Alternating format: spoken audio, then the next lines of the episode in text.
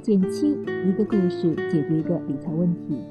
在公众号搜索“减七独裁，简单的减，七星高照的七。关注后回复“电台”，十本电子书，请你免费看。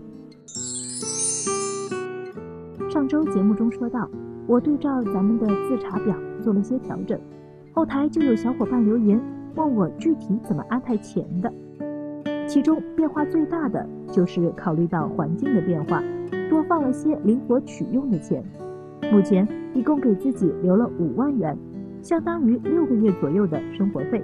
这里面呢包含了房租，但问题是这笔数目不小的钱放在哪合适呢？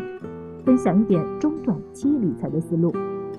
老规矩，还是要事先说明，以下产品仅做科普，思路才是核心哦。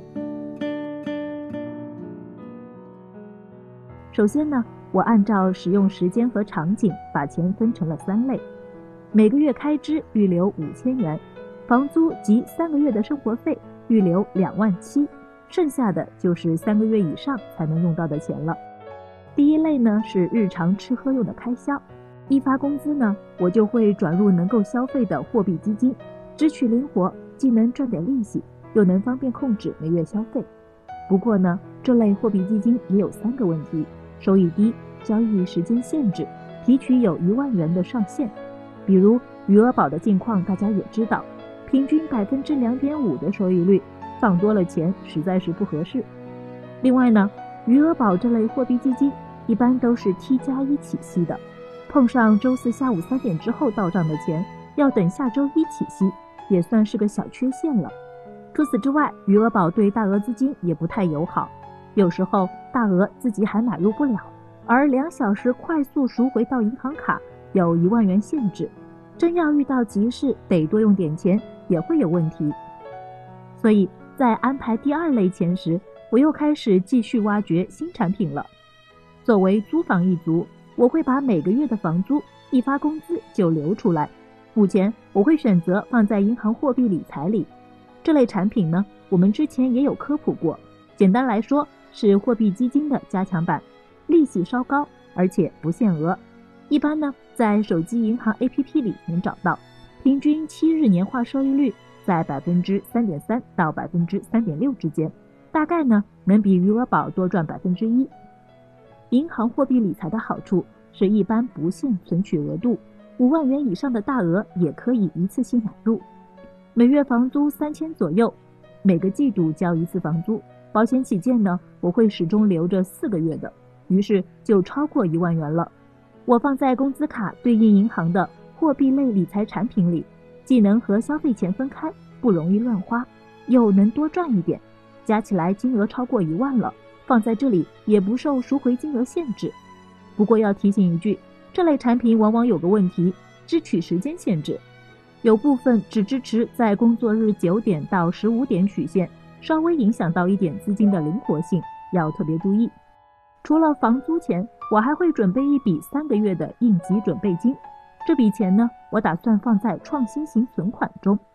关于创新存款，我们也反复科普过很多次了。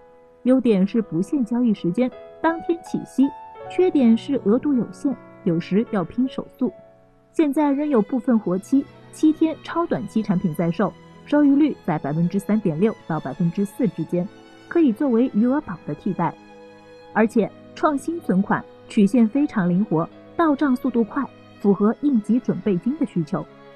最后聊聊第三类，因为预留的钱实际上够我六个月的了。三个月以上的钱，我尝试了两类收益更高一些的产品。一种呢是固定期限存款，对于一年内要用的钱，创新存款同样是个好选择。不过呢，也不建议一笔直接存入，可以适当分配一下金额，一个月、三个月、六个月，不同期限的产品搭配着存，更能保证资金的流动性。如果你感兴趣，可以在“减七独裁”公众号后台回复关键词“创新存款”，了解相关科普。第二种就是纯债基金了，纯债基金属于短期有波动，但长期来看收益还不错的稳健投资品。